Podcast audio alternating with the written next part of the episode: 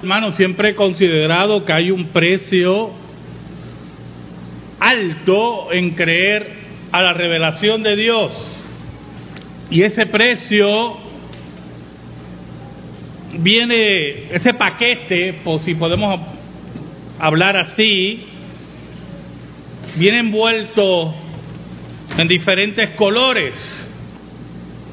Creer en la revelación de Dios, vivir la revelación de Dios, conlleva llevarnos de enemigo al mundo que nos rodea. No es solamente afirmar que creemos en la Biblia, porque si yo creo que, que hagamos una encuesta aquí en esta urbanización, creo que por lo menos el 60% dándole validez a lo que han hecho los humanistas, ¿verdad?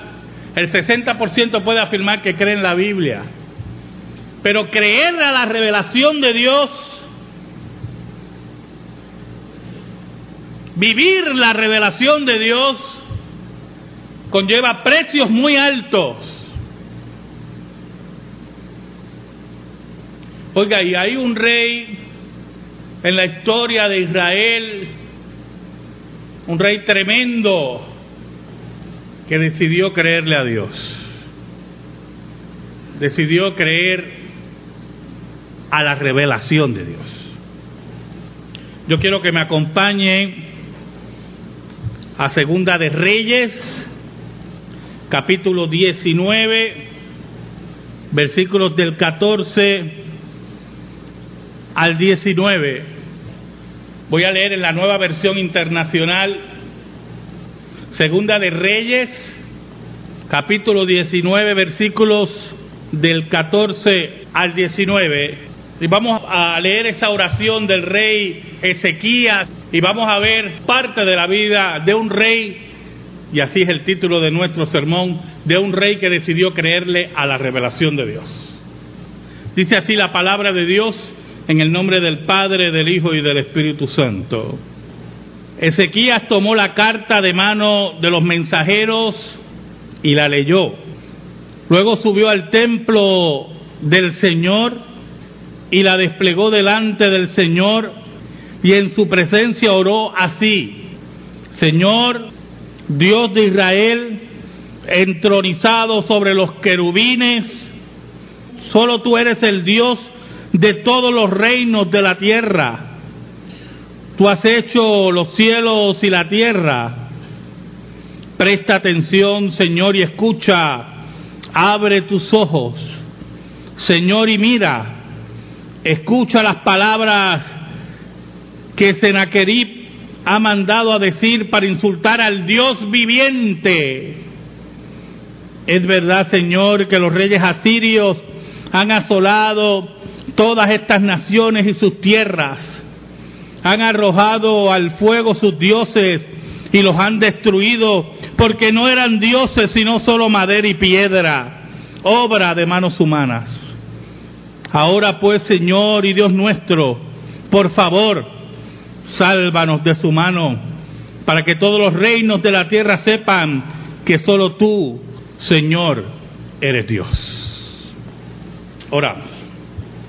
Dios bueno, Dios de infinita bondad, tú que gobiernas sobre todas las cosas. Venimos ante ti en el nombre de Jesucristo para darte gracias en esta tarde, porque en tu inmensa misericordia tú permites a este pecador exponer tu palabra. Perdona nuestros pecados, escóndenos bajo la sombra de la cruz y que tú seas proclamado. Llega al corazón de tu pueblo, a sus necesidades y problemas por tu palabra. En el nombre de Cristo Jesús, nuestro Salvador. Amén. Amén. El rey que decidió creerle a la revelación. Saben, hermanos, el reino del norte era Israel pero el reino del sur, que era Judá, allí estaba el templo de Jerusalén.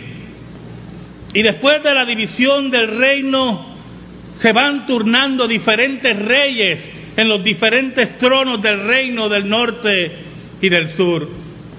Pero en una ocasión, en el reino de Judá, llega un joven de 25 años, Ezequías, y asciende al trono de ese reino. Y dice la Biblia que reinó por 29 años. Pero Ezequías venía con el corazón resuelto, resuelto en la ley de Dios, resuelto en los salmos y profetas, creyéndole a Dios, sabiendo lo que había ocurrido en el reino del sur con su pasado rey el pasado reino del sur, el pasado rey del sur de Judá fue Acaz. Acaz fue un rey malvado, terrible, a tal nivel que dentro del templo de Dios introdujo imágenes de falsos dioses, glorificó la adoración falsa, pasó sus hijos por fuego, era un rey malvado, pero Dios tenía reservado el trono de Judá para un rey que iba a traer una reforma profunda. Oiga, y lo interesante es que Ezequías inmediatamente en el primer año de su reinado, yo no sé si usted entiende algo de eso. ¿Sabe algo, hermano?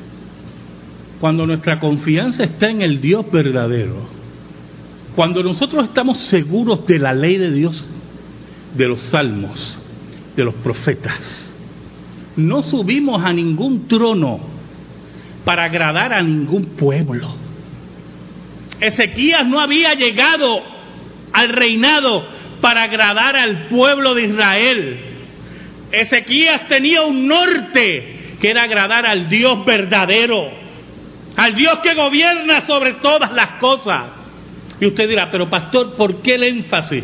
Oiga, Ezequías toma el trono de un reino que está embuido, inundado, enseñado en la praxis de la idolatría y de negar al Dios verdadero. Por lo tanto, un político hubiera llegado al trono y hubiera dicho, déjame ganarme primero al pueblo para hacer unos cambios, ¿verdad? Religiosos. ¿Y para qué, verdad? Voy ganando. No. Ese guía sabía el pacto que Dios había hecho con David, el pacto que Dios había hecho con Israel. Él estaba resuelto en creer a la revelación. Y en ese primer año Dice la Biblia que mandó abrir el templo, las puertas del templo del Señor y las reparó. Fue construyendo nuevamente el templo. Pero había algo que se había violentado bajo el reino de Acaz. Y era la adoración verdadera. Cuán importante es adorar a Dios en espíritu y en verdad, hermano. No es adorar a Dios como nosotros nos dé la gana, como a nosotros bien nos parece. Dios había establecido las pautas para ser adorado, pero acá había desplazado a los levitas y a los sacerdotes para crear plazas para falsos sacerdotes y falsa adoración. Y lo primero que hizo Ezequías fue llamar a los sacerdotes y a los levitas. Y le ordenó que se purificaran y purificaran el templo del Señor, purificaran aquel, para aquel que iban a adorar, que abandonaran toda rebelión, que sacaran todos los ídolos. Y que era la hora de quemar incienso al Dios verdadero. Oiga, Ezequías siguió con sus reformas. Y los levitas siguieron purificándose. los parientes de los levitas seguían purificándose. Llegó un momento que habían purificado todo el templo, según las órdenes que Dios había dado, según la ley de Dios, la palabra de Dios, la revelación de Dios que no se equivoca. Y se acercaron al rey y le dijeron, ya hemos purificado el templo del Señor, el altar de los holocaustos con sus utensilios y la mesa para el pan de la presencia con sus utensilios. Además hemos reparado y purificado todos los utensilios que en su rebeldía el rey Acaz profanó durante su reinado y lo hemos puesto en el altar del Señor.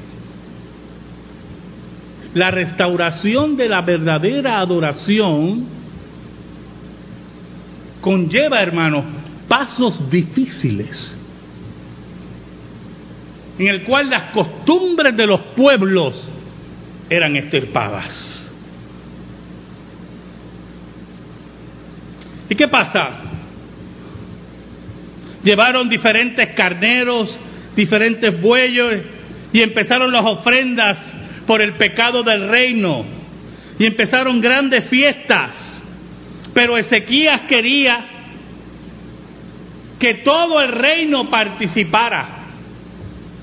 El norte de Israel y Judá. Y mandó mensajeros por todos lados diciendo, se ha purificado el templo, vengan porque vamos a celebrar la Pascua.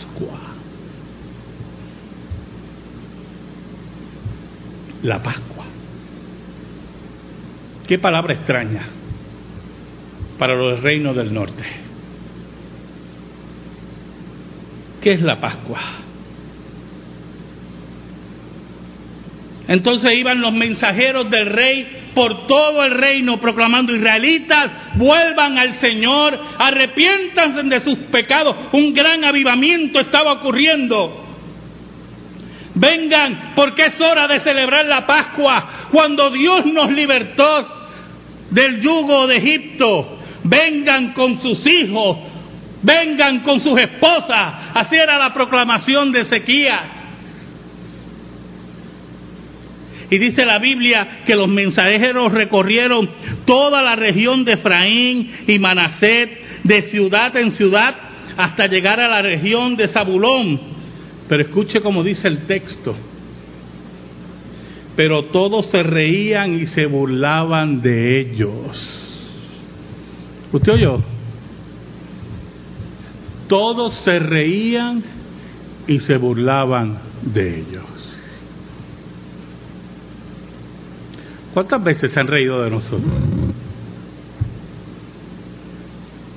¿Cuántas veces se han reído de la gracia de Dios? ¿Cuántas veces se han reído de la forma correcta de adorar? No con los desórdenes que nos rodean en el siglo XXI, con falsos apóstoles y falsos mensajeros, sino con la adoración verdadera centrada en el único Dios verdadero. ¿Sabe? a Ezequías no le importaba. ¿Sabe por qué? Porque había decidido creerle a la revelación de Dios. Dice la Biblia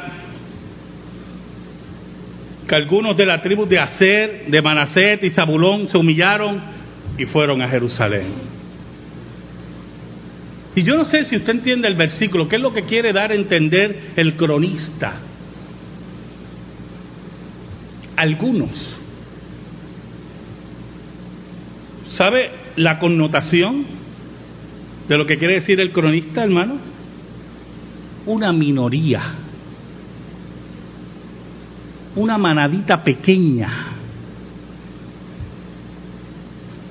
un grupo pequeño decidió creerle a Dios.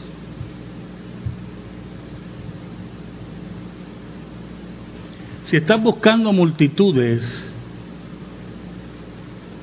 si estás buscando el espectáculo circense religioso de hoy que nos rodea, que pisotea la ley de Dios, pisotea los salmos y los profetas, yo te aseguro que vas a ver mucha gente, vas a ver multitudes. Pero los que han decidido creer a la revelación de Dios solamente buscan que el Dios verdadero sea adorado. Oiga, dice la Biblia que en el mes segundo una inmensa muchedumbre se reunió en Jerusalén para celebrar la fiesta de la Pascua de los panes sin levadura. Quitaron todos los altares falsos de Jerusalén y todos los altares donde se quemaban a los dioses falsos. El día 14 del mes segundo celebraron la Pascua y los sacerdotes y los levitas compungidos, impactados por la revelación de Dios, impactados por el gran avivamiento que veían, se purificaron y llevaron holocaustos al templo del Señor. Oiga, pero había un problema. Y aquí vemos cómo Dios mira el corazón, cómo Dios rebusca nuestros corazones, hermano. ¿Por qué nosotros tenemos que buscar nuestros corazones? ¿Por qué debemos buscar en nuestros corazones? Había un problema. Muchos en esa gran asamblea, hermanos, no se habían purificado, no se habían consagrado al Señor porque no había tiempo. Y mucha gente no se sentía digna. Iban a tomar la Pascua sin ser purificados según la ley de Moisés. Pero en medio de todo ese avivamiento, dice la Biblia que Ezequías oró a Dios y dijo, Señor, perdona, buen Dios, a todo el que se ha empeñado de todo corazón en buscarte a ti, Señor Dios de tus antepasados, aunque no se haya purificado según las normas de la santidad. Y el Señor escuchó a Ezequías, dice la Biblia, y perdonó al pueblo. ¿Sabe? Porque Dios busca esos corazones, busca esos corazones que se entreguen a Dios, que estén dispuestos a obedecerle, corazones humillados ante su ley y ante su revelación. Oiga, y empezó una fiesta tremenda en Israel que duró siete días. Dice la Biblia que estaban los cantores en el templo que estaban adorando al Dios verdadero y dice que cantaban los salmos de David. Y el pueblo cantaba los salmos de David y cuando terminaron los siete días, el pueblo decidió, vamos a tener otros siete días más para Dios. Y Ezequías traía corderos y traía toros para el sacrificio y para la comida. Y el pueblo seguía trayendo y la fiesta seguía porque el Dios verdadero había restaurado a Judá. Porque había un rey que había decidido creerle a Dios. Dice la escritura que la gente traía tanto que se amontonaba y traían el diezmo y traían las ofrendas y los cánticos por otro lado y la lectura de los salmos de David y su ayudante y los profetas presentes y Ezequías feliz porque le había creído a Dios. Un día, escucha muy bien hermano, le dije, ¿verdad? Que creerle a Dios tenía un precio recibieron la burla, el rechazo del reino del norte. Ezequías no le importó. Un día, Ezequías, que dice la Biblia que sirvió en Jerusalén como David, nunca dobló sus rodillas a ningún otro Dios. Ezequías fue tremendo rey, yo hermano un día llega una carta. Un día, hermano, usted está sirviendo fiel a Dios y llega una carta. No sé de quién es. Puede ser del médico. Puede ser de un familiar. Un día llegó una carta al rey Ezequías se acercan los asirios. Oiga hermano, y hablar de los asirios no es hablar de gente de poca monta, ¿oyó? Israel era así una motita al lado del reino de los asirios, ¿oyó? Oiga, los asirios, a diferencia del imperio que iba a llegar, que era Roma, los asirios llegaban, invadían, lo primero que buscaban eran los templos de los dioses. ¿Dónde están los dioses de ustedes? Aquí está, ese es el Dios de ustedes. Y destruían toda la religiosidad del pueblo que invadían. Después cortaban las cabezas y hacían montañas de cabezas. Por aquí pasamos nosotros. Ese era el reino que venía sobre Judá y sobre Ezequías. Y dice la Biblia que Ezequías armó el pueblo, construyó una muralla y vamos a resistir porque nuestro Dios está con nosotros. Y le dio una arenga militar y patriótica y religiosa a Israel. Y ellos sí, vamos hacia adelante. Pero el rey de Asiria sabía la psiquis. Los imperios saben la psiquis de aquellos que dominan. Y su rey, su emperador, Senaquerib, mandó una carta pública y le dijo a Israel, no oigan a su rey, nosotros somos los asirios, nosotros hemos arrasado aquí, hemos arrasado acá, ¿y quiénes son ustedes? Aprovechen ahora y escúchenme y salven su vida. Y la carta fue entregada en la mano del rey. ¿Se acuerda que hablamos la primera parte del sermón? Que lo menos que tenía Ezequiel era de político. ¿Qué hubieran hecho los políticos de Puerto Rico? Mira cómo ustedes reaccionan. Los entreguistas de este país, ¿qué hubieran hecho? Pero Ezequías no era político. Ezequías sabía al Dios que había creído. ¿Sabes algo? Tú y yo tenemos que dejar de ser políticos. Nosotros sabemos al Dios que hemos creído. No importa quién nos rodea. ¿Usted me oyó? No importa el imperio de los asirios adoradores de dioses falsos y de apóstoles que nos rodeen. El Dios que nosotros servimos es el Dios dueño de todo. Ezequías tomó la carta. Oye, hermano, qué escena tremenda. Es que yo, yo veo la escena, hermano. Y tomó la carta.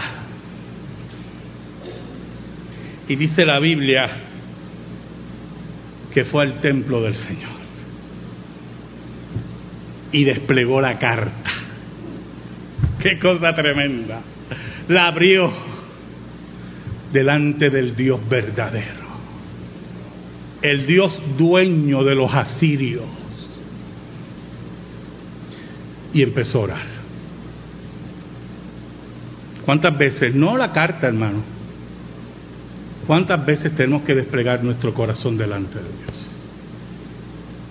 Encerrarnos con Dios y desplegar nuestro corazón.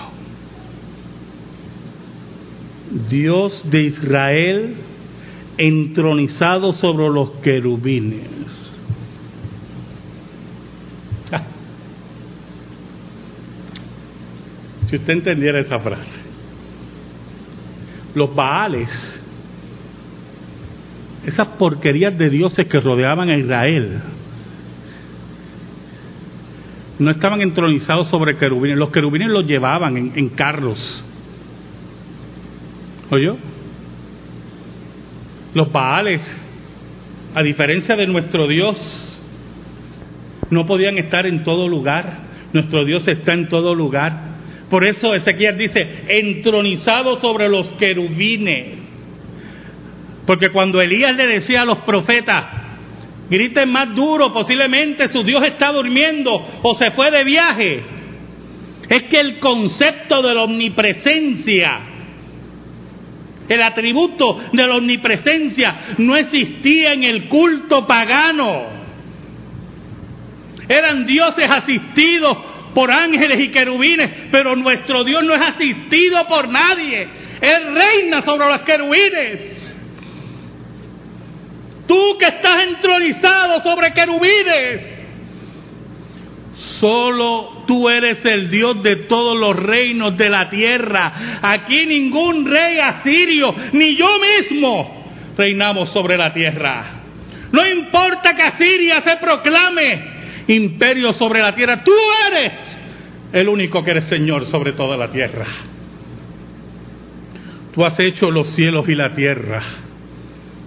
Oye, hermano, qué contenido teológico terrible, hermano. Tú no eres una emanación de la tierra, tú no eres una emanación del cielo, tú los creaste. Presta atención, Señor, y escucha y abre tus ojos. Escúchame, Dios verdadero, esa súplica del corazón. ¿Quiénes son los que no suplican? Los orgullosos los que se creen que dominan el momento histórico, esos son los que no suplican. ¿Oyó? Pero Ezequías, que era un rey triunfante en Judá, se humilla ante el Dios verdadero. Escucha las palabras de Senaquerib ha mandado a decir para insultar al Dios viviente. Oiga, y esa frase del Dios viviente, no, no podemos tomarla en forma humanística para negar que los otros dioses no vivían. Hay un problema aquí teológico profundo. Los otros dioses que dicen que vivían eran dioses que dependían de sacrificios, eran dioses que tenían principios. Y posiblemente algún día, y bueno, tuvieron fin. ¿Dónde está Baal hoy? ¿Usted acuerda de Baal? ¿Quién es Baal? Un recuerdo arqueológico. Los otros días sacaron una estatuita de Baal en Israel. Pero el Dios que servía ese que era el Dios viviente que siempre ha existido. El alfa y el omega. El que reina sobre querubines viene a insultar al Dios viviente. Es verdad, Señor, mire qué cosa tremenda lo que dice Ezequiel. Es verdad, Señor, que los reyes asirios han asolado todas estas naciones y sus tierras y han arrojado al fuego sus dioses y los han destruido. Yo sé, Señor, que lo que dicen aquí en esta carta, yo lo sé que es verdad. Yo sé lo que han hecho los asirios. Le dije que Ezequiel no era político. ¿Qué hacen los políticos, hermano? Obvian el problema. Mire que hay 920 asesinatos. No, lo que pasa es... ¿Te lo has oído? Lo que pasa es... Yo sé lo que han hecho los asirios. Pero hay un problema. Y vuelve Ezequías con esa teología propia de la revelación de Dios de esa revelación que vemos ahí tipificada en las velas. Pero no eran dioses, sino solo madera y piedra, obra de manos humanas. Dioses falsos, dioses que hay que cargar, imágenes que hay que cargar. Yo les recordaba a mi esposa, y, algunos de mi generación se deben acordar, aquí hay poco, esta es una iglesia joven, eh, pero deben acordarse cuando hubo la coronación de la Virgen de la Providencia para los años 70, ¿verdad? En el Coliseo Roberto Clemente, que vino un fanático y quemó la, la imagen de la, de la Virgen de la Providencia. Y digo fanático, pues yo creo que todo el mundo tiene derecho, ¿oyó? La libertad de religión nosotros debemos siempre protegerla, ¿oyó? Siempre protegerla. Todo el mundo tiene derecho a ser idólatra. Había un solo problema. Independientemente del delito, que yo considero un delito y una violación a los derechos religiosos, había un problema. Esos son los dioses que habla Ezequiel, que se queman. Los ídolos que se queman, que hay que cargarlos. Y Ezequiel estaba claro, a mí no me queda la menor duda, Dios verdadero, que los asirios han hecho eso porque sus dioses, los dioses, que han destruido son de madera y de piedra y no son dioses verdaderos. Ahora pues, Señor y Dios nuestro, por favor, sálvanos de su mano, para que todos los reinos de la tierra sepan que solo tú, Señor, eres Dios. No que Ezequías es tremendo rey, no que Israel es poderoso, Judá es poderoso, no que tú eres el Dios verdadero, el Dios del pacto. ¿Sabe, hermano? Puedes estar consagrado con el Señor y firme, firme en la revelación de Dios como Ezequías. No te olvides que los asirios atacarán siempre. Y Dios solamente quiere que despliegue su corazón delante de Él. Dios mandó al profeta Isaías y le habló a Ezequías y le veía con mensaje, ese que violenta a Sión, decía Isaías, ese que viene contra el Dios verdadero y el Dios viviente, Quiero que sepas que no va a entrar a Jerusalén y sus ejércitos serán destruidos. Te decía Isaías, confía en el Dios que has creído. ¿Sabe lo que ocurrió, hermano? ¿Alguien sabe? Oiga, esa noche, esa noche, los ejércitos de Asiria se durmieron para el ataque al otro día. Y dice la Biblia que Dios mandó su ángel. Y mató 185 mil soldados esa noche. Y cuando los que quedaron se levantaron y vieron todos los cadáveres, dijeron, ¿dónde está el caminito para volver? Porque aquí nosotros no vamos a entrar.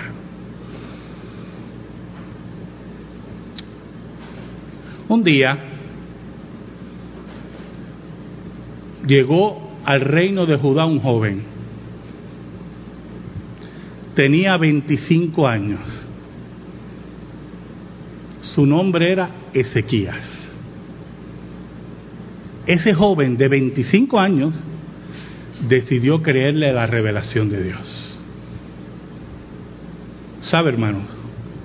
No hubo imperio que lo tocara. Amén.